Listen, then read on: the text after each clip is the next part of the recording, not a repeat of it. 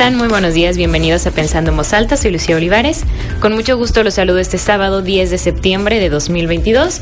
Son las 11 de la mañana con 3 minutos, tenemos 24 grados centígrados en el centro de Torreón y como siempre es un placer que nos encontremos un fin de semana más para pensar en voz alta, para tratar y acercar otro tema que creo que este, el de malinchismo, que es de lo que vamos a estar platicando este sábado, viene muy bien, digo, más allá de, del mes, de esta semana que, que hemos vivido y, y, que es algo que yo les, les cuestionaba durante estos días en el exacto y en otros espacios, ¿no?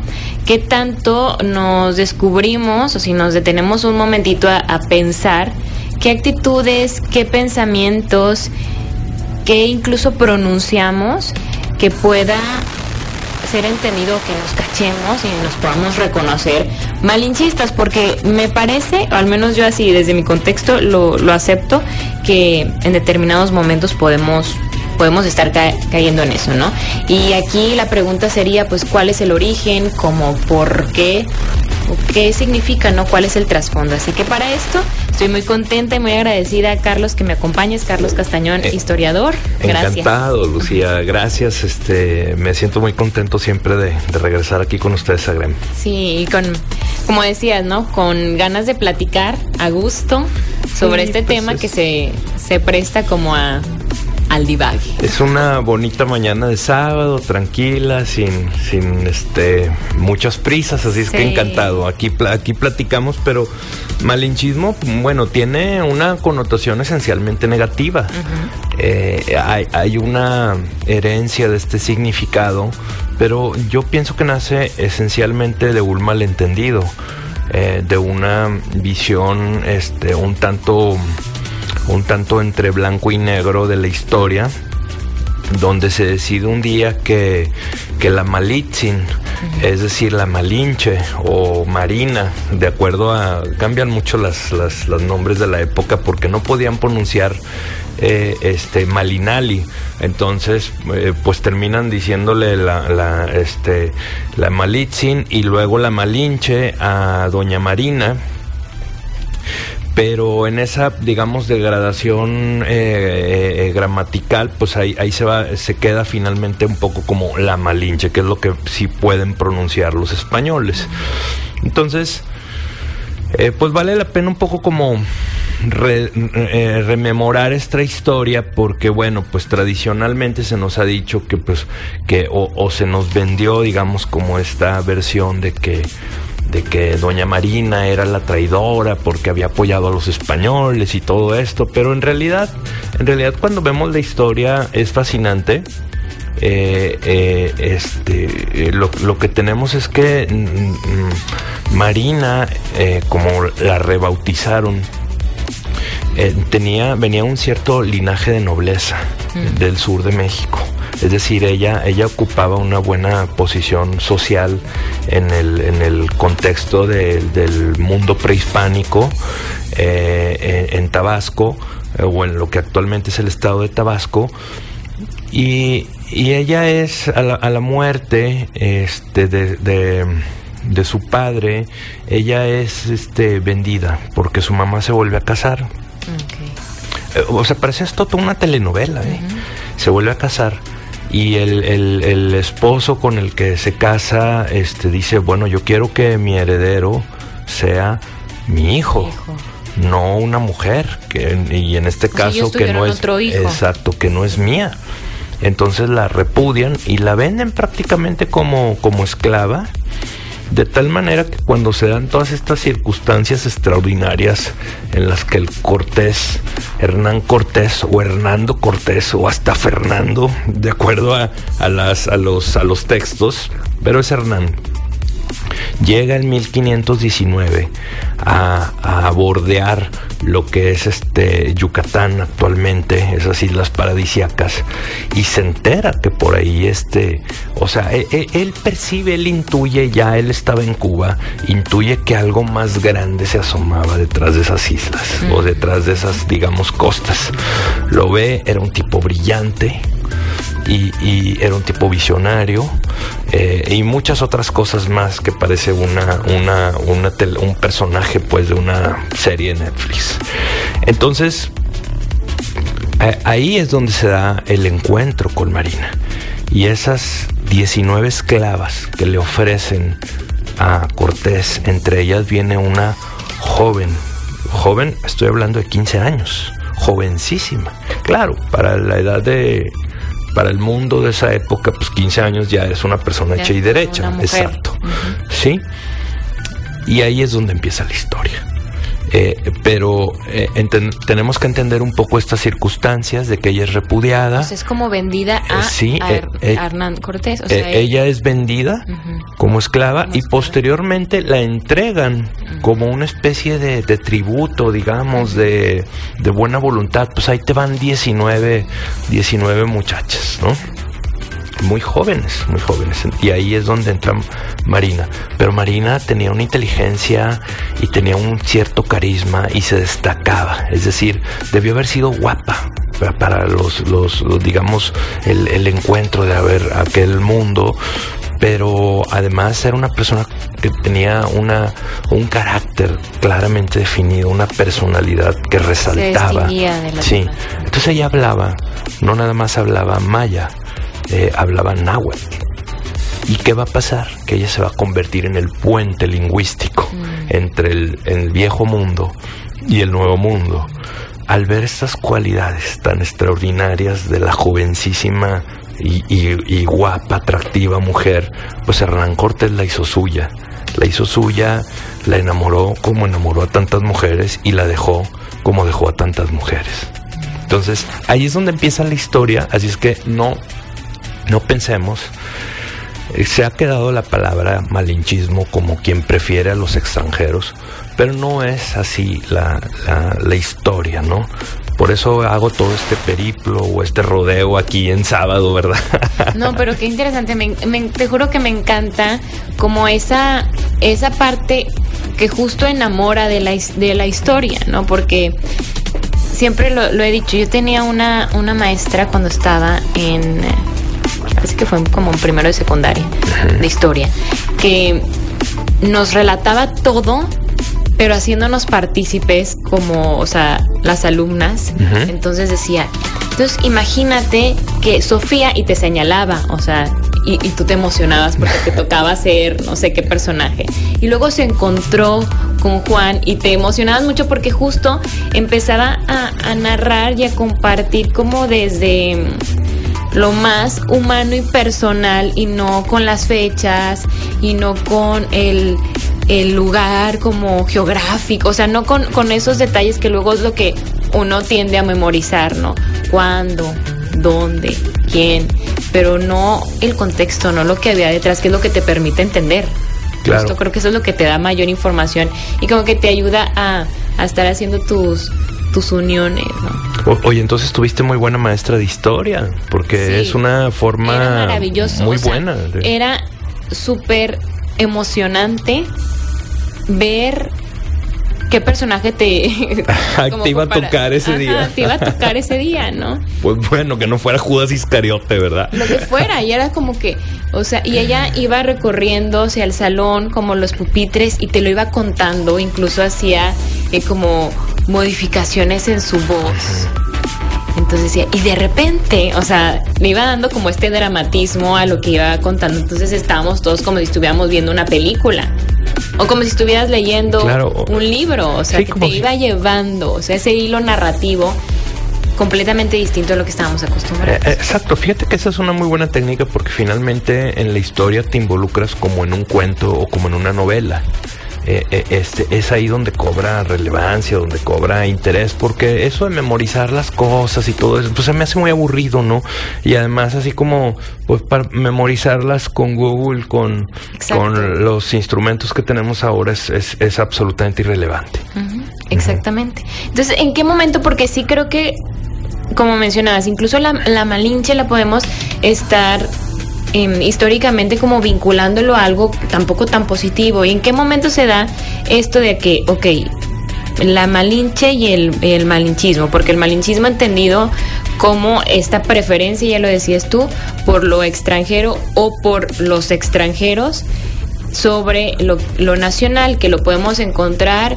Eh, prefiero que alguien me dé clases de X tema si es extranjero, si es mexicano, entonces creo que él es mejor. Si estudio en otro lugar que aquí, entonces es mejor. Si compro un producto, esto es hecho en México y esto es hecho en otro, en Italia, entonces es mejor. Em, todo esto que voy entender, si una persona trabaja en México, se queda, es muy un, un alumno brillante y resulta que quiere trabajar en su país, a otro alumno o a otra persona que se va a trabajar al extranjero. Entonces yo pienso que esa persona es, tiene más que aportarle al mundo porque su conocimiento lo está depositando en otro lugar, fuera de aquí. O sea, todo, todo esto de, de, dónde viene, o sea, cuál es el origen. Mira, yo creo que eh, eh, este, más allá de la palabra malinchismo, que se identifica, te digo, como, una parte eh, esencialmente negativa, yo creo que hay una imposición social, es decir, que pesa pesa eh, eh, el, mundo de la sociedad en el sentido de que las cosas tenemos que vestir esto, tenemos que hacer aquello, eh, tenemos que preferir esto y, portar tales o cuales marcas, este, y para hacer tienes que ir allá, en fin, creo que creo que pesa mucho eso eh, eh, este, y, y, la gente se angustia realmente y los jóvenes tratan como de meterse en, en, unas dinámicas de, de, aprobación social y todo esto eh, este y, y, y, muchos tienes que tener tal carro tienes que tener esto tienes que tener aquello este, y eso realmente genera como un estatus o un estilo de vida y me parece que eso es lo que más pesa y en ocasiones este no, entiendo a veces hasta se preocupan por eso eh, están angustiados eh, eh, y tratan digamos como de vivir de vivir una vida que quizás ni siquiera puedan alcanzar, pero están en ese, en esa, digamos, inercia, en esa eh, relación. Eh, entonces, eh, indiscutiblemente ahí es donde entran estas preferencias, mm, independientemente a veces de la, de la historia misma, como ahorita que empezábamos a hablar de historia, y eso es lo que más pesa, este, y lo que más se sigue, el teléfono, el teléfono que traes, este, el, todo este tipo de cosas, ¿no? que quizás con el tiempo uno empieza a reflexionar o uno empieza a, tener otras prioridades eh, eh, este, y, a la distancia pues quizás ya no sea tan relevante estas digamos imposiciones o estas inercias sociales. Pienso que por ahí por ahí viene pero recuerdo alguna vez luego a veces uno escucha cosas muy despectivas no eh, recientemente veía un comentario en las redes sociales quejándose del servicio de, un restaurante o de los restaurantes en Torreón Pensé, dije, bueno, pues esta persona no ha ido a Venecia. Entonces empiezas a valorar sí, donde el servicio, exacto, sí. Y se dice mucho, ¿no? Bueno, es que eh, quienes trabajan en un restaurante en, Italia o en Europa, pues tienen un buen sueldo base. Digo, no sé cuál sea, pero es lo que se dice. Sí, bueno, yo que no viven tanto de las propinas. Entonces, a mí me ha tocado, por ejemplo, sí, una vez un mesero muy grosero que fue en, en España. Sí que me parece que fue en Granada, que yo le pregunté si tenía algo y me volteé a ver, ¿qué, limones? Algo así, y me dice, somos un bar, ¿cómo no vamos a tener eso? Pero, o sea, y uno no está acostumbrado para nada a eso, es que sí, claro que sí, ¿cómo no? Y, y, es, y es cierto, o sea, ¿cómo no te quejas? claro. O sea, en ocasiones hay una idealización de como de lo externo, ¿no? O de lo extranjero. Pero no, es horrible el servicio. Y es grosero. Lo dijiste con una palabra, grosero. Este, por eso aman Cancún los extranjeros en México. Porque aquí con muy poquito dinero pueden tener unas, unas suites eh, este, y acceso a un servicio que que no podrían quizás tenerlo en sus países de origen. Entonces, eh, en ocasiones, bueno, pues sí hay que ver, hay que salir, hay que ver. Eh, eh, y, quizás eso a veces nos ayuda en realidad a valorar más a lo nuestro. ¿eh? este, a mí me impresiona en ocasiones el, nivel de comida que tenemos en México es extraordinario. Es más, incluso tenemos cocinas que por sí mismas son un país. Pienso en Oaxaca, pienso en Puebla, en Michoacán y así pudiéramos seguir la lista, ¿verdad? Son un país.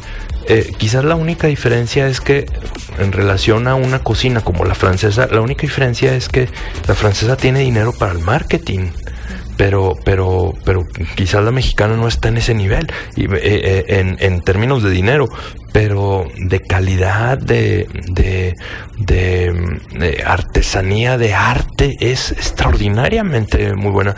Me gustó mucho ahora que vi que Doña Ángela, eh, la, la, la, señora, la abuelita mexicana que, que, está en un pueblo en Michoacán, que tiene muchísimos más seguidores a nivel mundial que figuras como Gordon, Gordon Ramsay y ese tipo de, personajes, eh, se, me, se me hizo extraordinario porque esencialmente su, su, propuesta es la autenticidad. Es decir, ella no está pretendiendo venderte nada. Sencillamente cocina en la sencillez de su casa, eh, va a su milpa y hace una cocina extraordinaria y de paso hasta aprendes.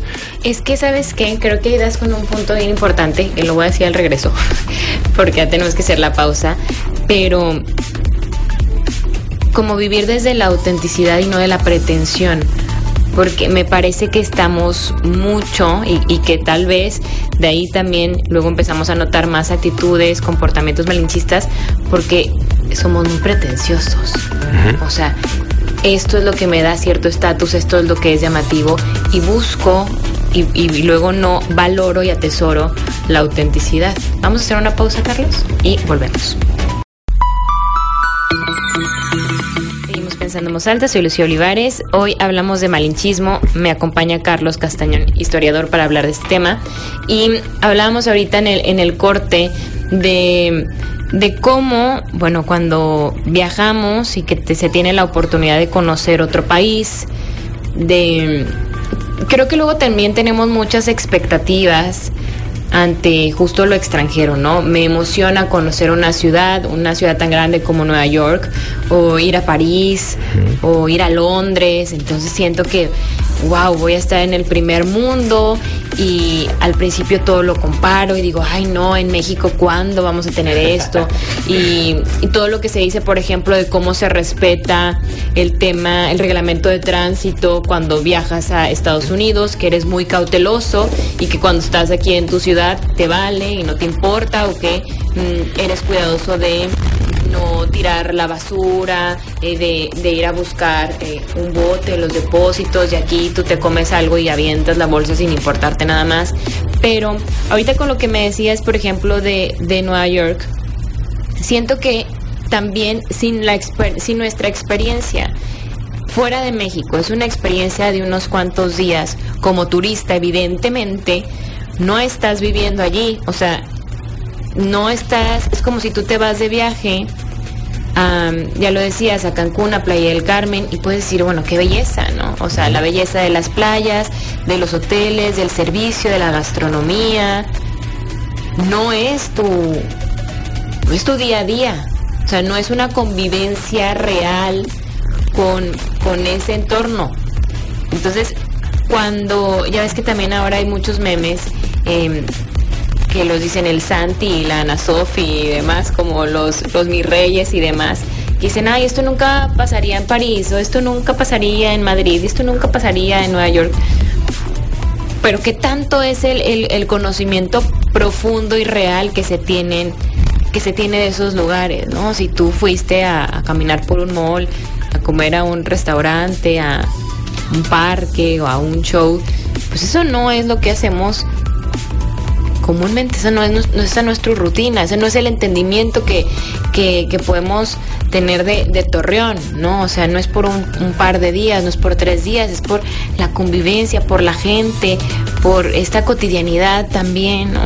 Como que a, veces pueden más las imágenes. Eh, eh, las postales, ¿no? Sí, por ejemplo, una imagen de ciertas ciudades eh, idealizadas en, el cine, en la pantalla, en las películas. exacto, y que son ciudades ricas que tienen que tienen medios para hacer un marketing muy poderoso y por eso se ruedan ahí las películas y todo este tipo de cosas. Entonces, tendemos, la, la tendencia es hacia una idealización y una una especie de, de, divinización de, de ciertos espacios, de ciertas ciudades, pero pero lo cierto es que en ocasiones ya cuando uno tiene la oportunidad de ir ahí, pues de rompe, se rompe el mito, ¿no? O sea, o se rompe esa como figura ideal que, que tú ves en las películas y entonces resulta que, que, la ciudad huele a otra cosa muy diferente de lo que uno piensa, ¿verdad? Y, y, y, y en fin, muchísimas cosas, ¿no?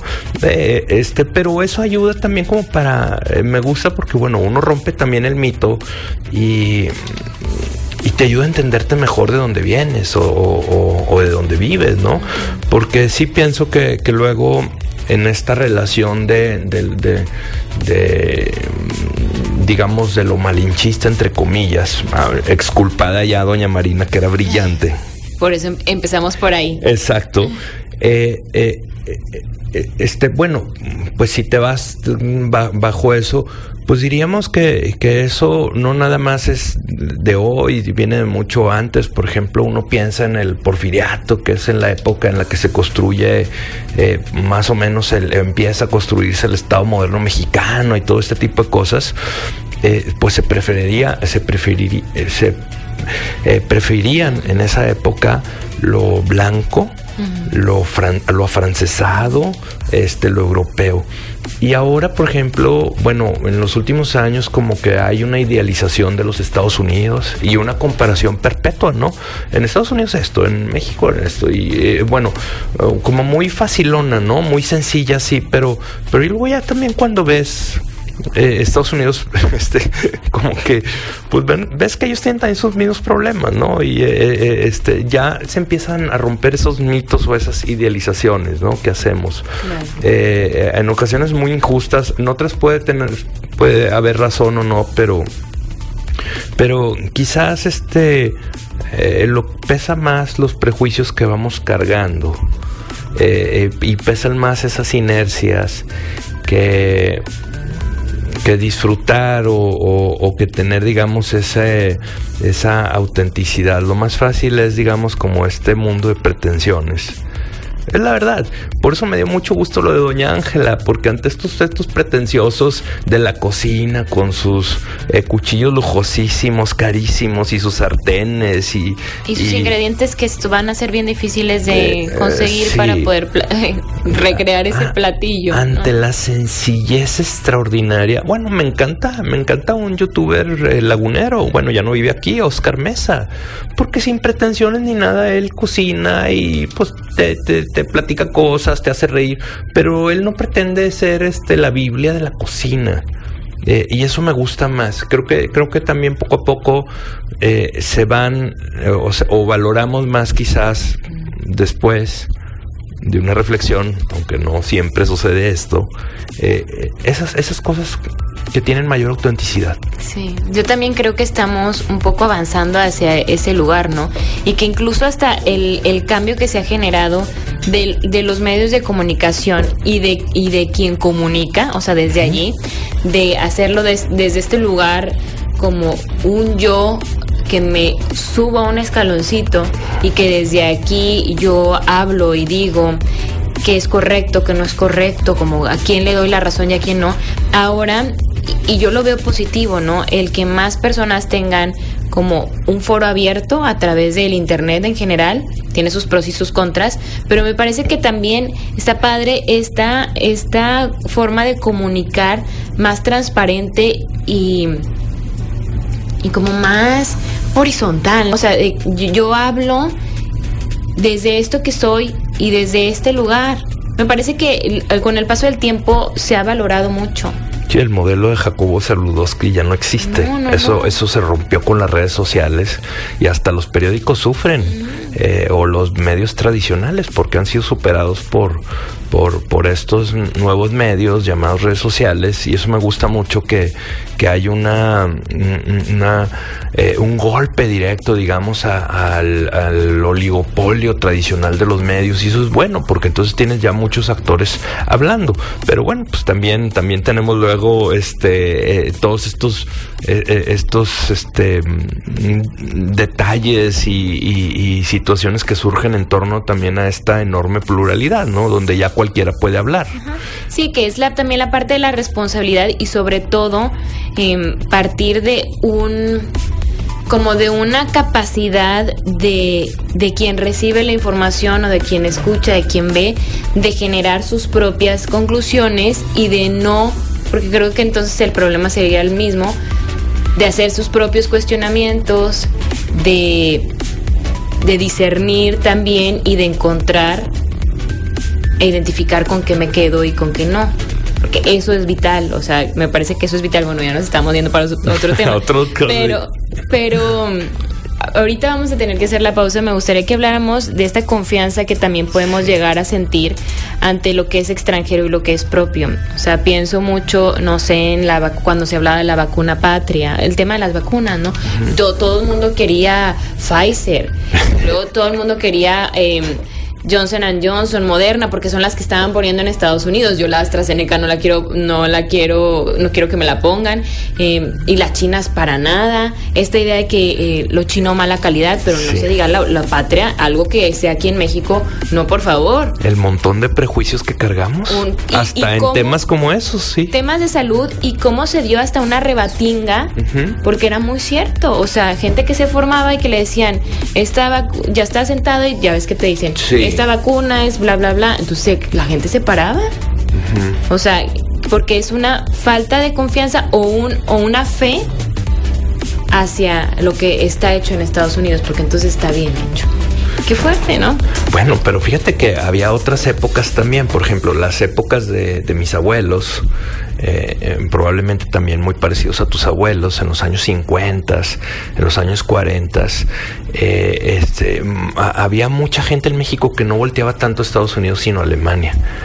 había un, un, sector en México que era germanófilo, que este, veían con mucha admiración los, la, la, capacidad de los alemanes como pueblo, la disciplina, en fin, muchas cosas. claro, ya después pasaron, pasaron otras en Alemania muy feas, ¿verdad? Pero, pero hemos tenido también como unas relaciones un tanto de, de, filias y de fobias con los Estados Unidos. Temporadas donde nos gusta mucho lo gringo y temporadas donde no nos gusta mucho lo gringo. Y que eh, incluso nos quejamos de esa influencia que podríamos tener, ¿no? Hay también muchos ejemplos. Te voy a interrumpir un ratito para hacer la pausa. Sí, claro. Ahorita regresamos. Pensando en alta, soy Lucio Olivares. Hoy me acompaña el historiador Carlos Castañón para hablar de malinchismo y estábamos con esta parte de, de cómo en su momento nos decías, Carlos, Alemania, bueno, se veía como en la generación de nuestros abuelos, como que, es que les caían gordos los Estados Unidos.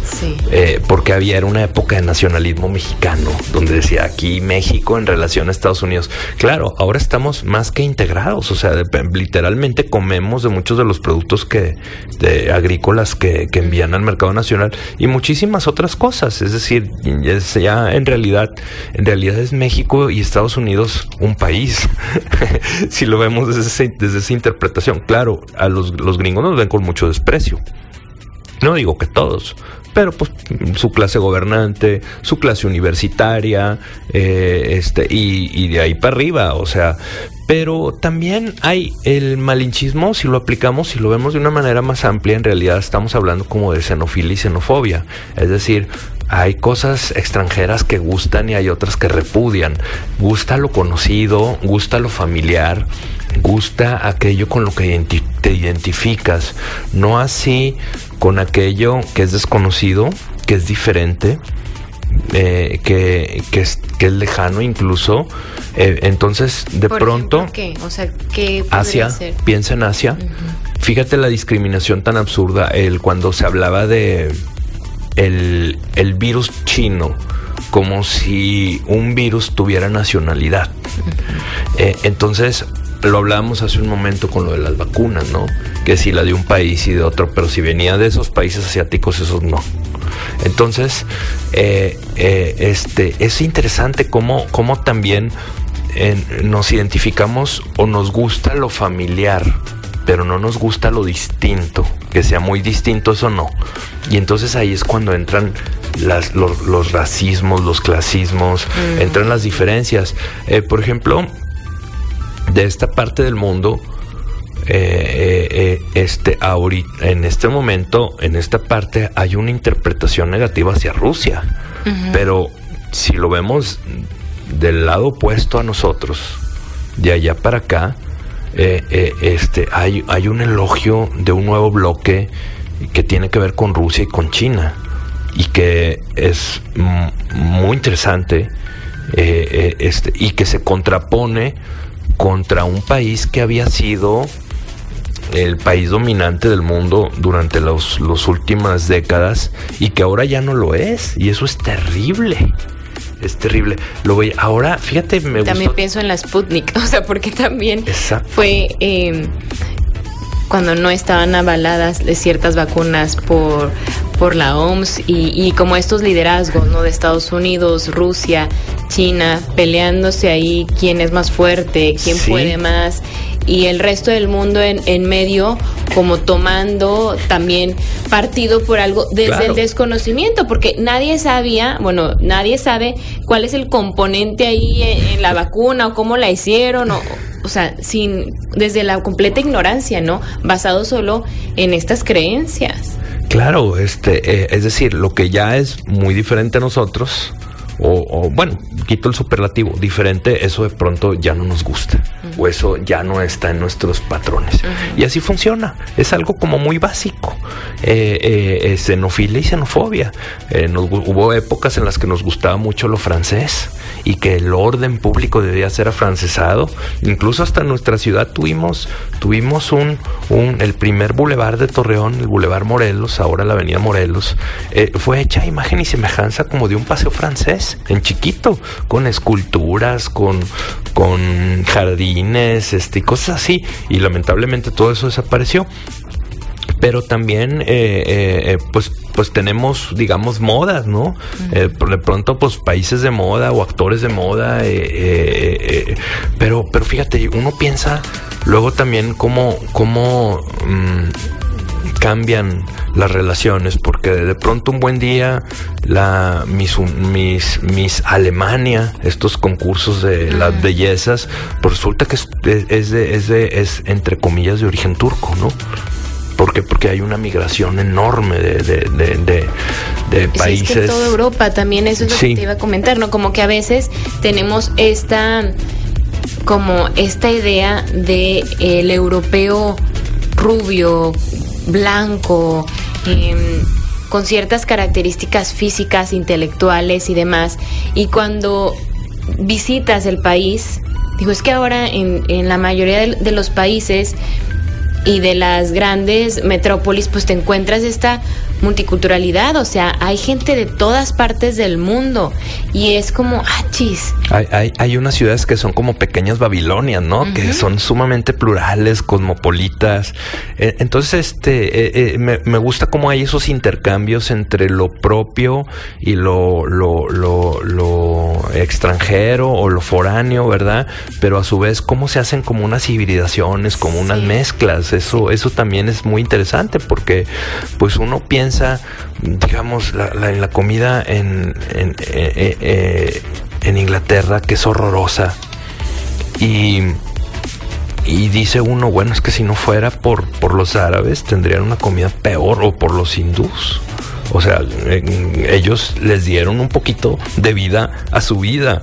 Entonces también se dan estas, estas digamos, como confrontaciones. su vida. Porque se dice mucho de, de Inglaterra, de, de, Londres particularmente, que es una ciudad muy bonita, digo, con mucha riqueza cultural, musical, pero muy, muy fría, ¿no? O sea, en general como que muy gris. Digo, yo no la no conozco Londres. Bueno, sí es gris porque siempre está lloviendo. lloviendo y demás. Pero, y qué bueno que tocas el tema de, de Inglaterra, porque justo digo, ahora con, con, la muerte de la reina Isabel II y que pues las redes sociales se llenaron de, de la noticia y de especulaciones y que ahora el, el rey Carlos III y que eh, Meghan y Harry, William y Kate y, y también cómo se han hecho muchas burlas, digo también. Bueno, esas me dieron mucha risa. Sí, es que. de que él ya le tocaba trabajar al pobre príncipe, 76 años, ¿no?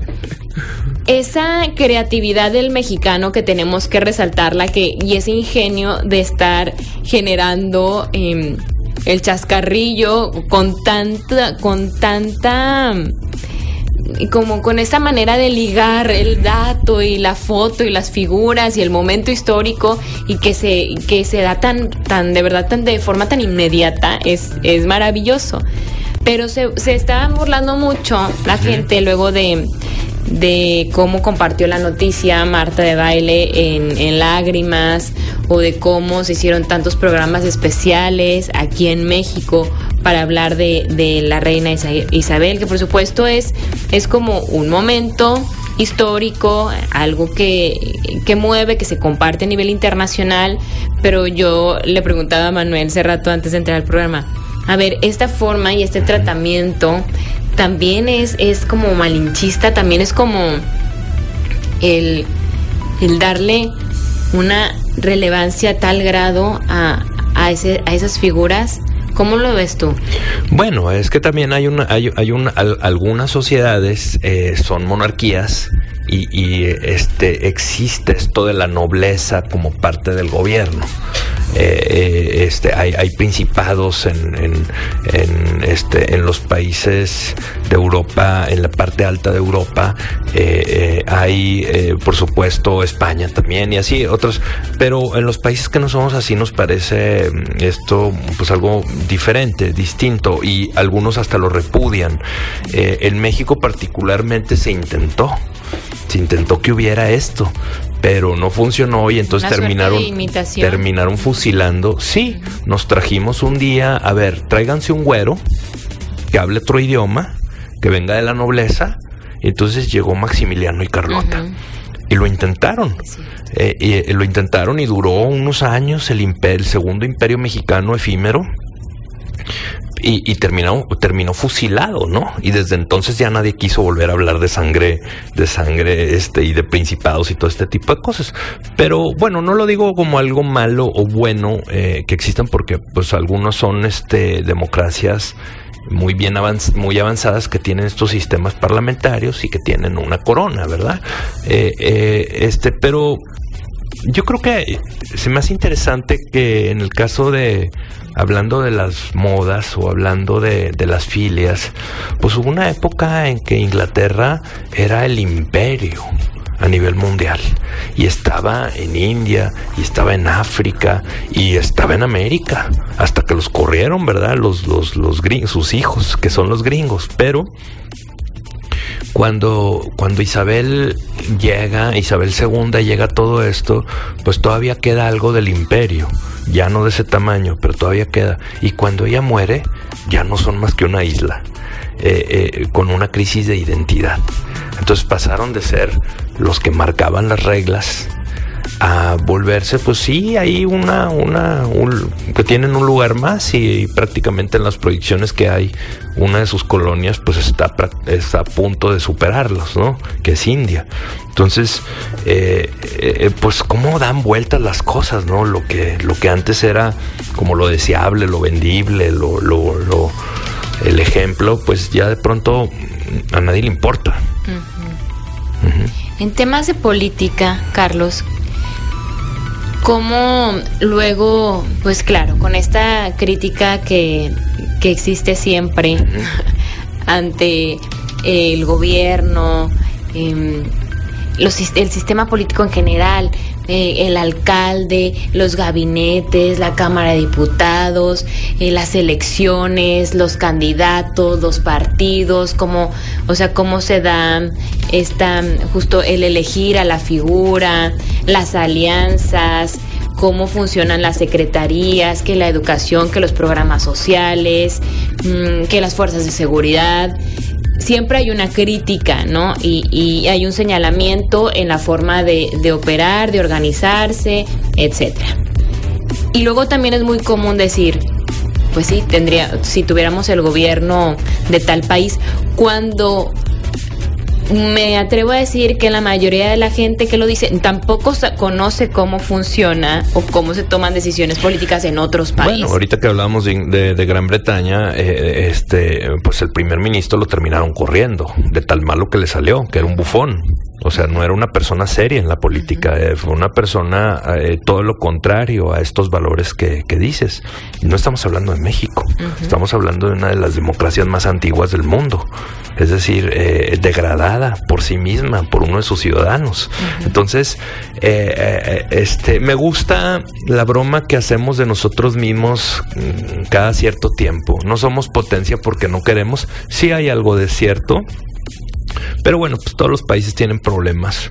Aquí y allá, eh, quizás unos están mejores que otros indiscutiblemente, pero mm, en ocasiones eh, nos hace daño vernos nada más a nosotros mismos.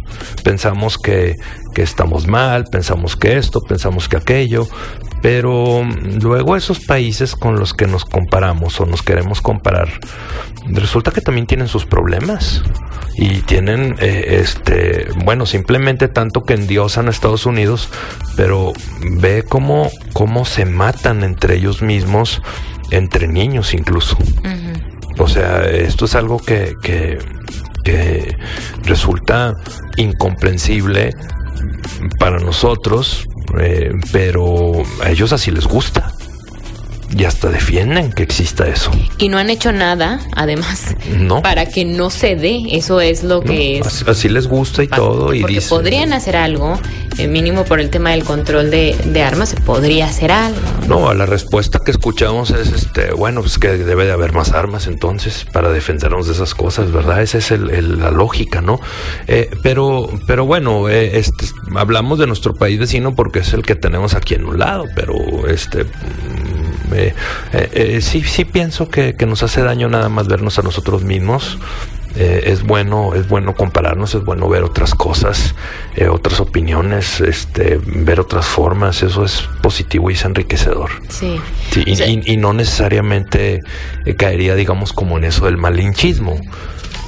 Sí, desde el conocimiento, ¿no? Porque tal vez mucho es, mucho es la broma y mucho es esto que decíamos, ¿no? Como em, el reírte de las situaciones, de las condiciones, esta, esta astucia, esta creatividad, esta, este chiste que tenemos como también muy arraigado los mexicanos y como este meme de imagínate vivir en Suiza y perderte ese espectáculo y luego de repente aparece salen unos peleándose ahí, ¿verdad? O, alguien que sacó una lanchita por las inundaciones o miles de cosas, ¿no? O no sé, de lo que cómo cuelgan unos tenis en unos cables, o le ponen algo para que parezca piñata. O sea, todo eso que, que decimos, esto no se vería en otro lugar del mundo. No, eh, tal vez no, pero no sabemos que se vea en otros lugares del mundo. ¿no? Em, pues, exacto. Desde la cotidianidad también. Sí, a, ver, me acuerdo que decía un gran filósofo francés, Michel de Montaigne, que lo que lo que para unos es este lícito o es este eh, permitido de este lado de la colina, del otro lado no. Eh, entonces, pues siempre hay esas, esas, puede haber esas, digamos, diferencias, interpretaciones. Yo creo que en el fondo lo que a mí me gusta de, es, es la diversidad, es la, la, pluralidad, la, la, riqueza que puede haber en esas, en esas como diferencias más, más. Esa es la verdadera riqueza y lo cierto es que cuando alguien deja México, se va a vivir a, a otro país por cualquier razón, añora evidentemente pues sus raíces. Y es ahí donde, se empieza a dar cuenta y, ante comentarios como estos que te dicen, no, o sea, no tienes idea de, de lo maravilloso que, que es nuestro país. Vamos a hacer una pausa y volvemos.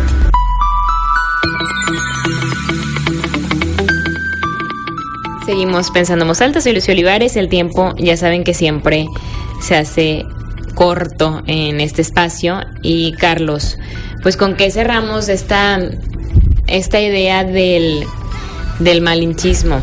O sea, hablábamos ya de, del, compararnos, pero pues también como el apreciar la propia identidad, ¿no?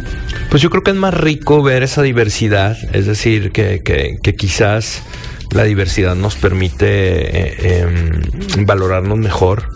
Porque si nada más nos estamos viendo nosotros, pues qué aburrido, ¿no? Como, como individuo y como sociedad, qué aburrido y qué pobre también. Pero en, en este contacto con lo externo, eh, no, no diría lo extranjero, sino con lo externo, es decir, que estemos abiertos a, otras experiencias, a otros eh, sabores, a otros olores, a, otras culturas también, a otros lugares pues esto, esto enriquece indiscutiblemente nuestra, nuestra visión, nuestra vida misma, la hace más este, la, hace más agradable. Eh, entonces, en ese sentido, eh, eh, eh, pues, pues bienvenida a las diferencias, ¿no? Bienvenida a la, diversidad. yo, yo creo que ahora estamos como en contacto más con un mundo un poco más plural en términos del, acceso a, a, las redes, del internet, de todo esto, pero al mismo tiempo pues siempre está como el fantasma de, de, los prejuicios. Eso es un contraste y de, y de y, de ese costal que en ocasiones nosotros mismos cargamos porque queremos, porque no nos permitimos escuchar o ver otras cosas, ¿no? Sí, dejar un poquito ese, ese costal. Y definitivamente la, la, diversidad que la podemos encontrar hasta aquí mismo en un país, ¿no? En un país grande como es México. O sea, hay, hay diferencias y, y te permiten apreciar mm, el ir al sur, el comer, el disfrutar de, de la música. A veces pensamos que todo México es un desierto y está seco. No, pues te ha, te ha hecho falta bajar, ¿no? Claro. O sea, desde, desde allí, desde el... Mucha gente dice, quiero conocer el mundo y, y luego ellos o sea, podemos reconocer, necesito primero conocer o quiero primero conocer México. También es muy diverso. Sí, no, no está reñido una cosa con la otra, pues hay que conocer las dos cosas si se puede. Pero yo creo que en su versión malinchista en México, eh, en realidad lo vemos en el clasismo y en el racismo, entre nosotros mismos, eh, entre el, centro y el sur, el, norte y el sur, este, entre los colores de piel también. Es, es increíble que en el siglo XXI pervivan estos valores y sí perviven, ¿eh? lamentablemente. Pero bueno, yo me quedo en lo personal con esa riqueza, esos olores, esas cocinas, esos lugares extraordinarios que podemos descubrir en nosotros. Así es. Pues Carlos, te agradezco muchísimo. No, hombre, encantado de estar contigo, Lucía. Eres un amor, gracias. Gracias, muchas gracias, Carlos Castañón. Aquí en Pensando en Voz Alta, gracias a David Pantoja en los controles, soy Lucio Olivares y nos escuchamos el lunes con la información. Conversar es compartir ideas. Compartir ideas. Emociones, creencias. Pensar en voz alta. Nos escuchamos el próximo sábado. Pensando en voz alta.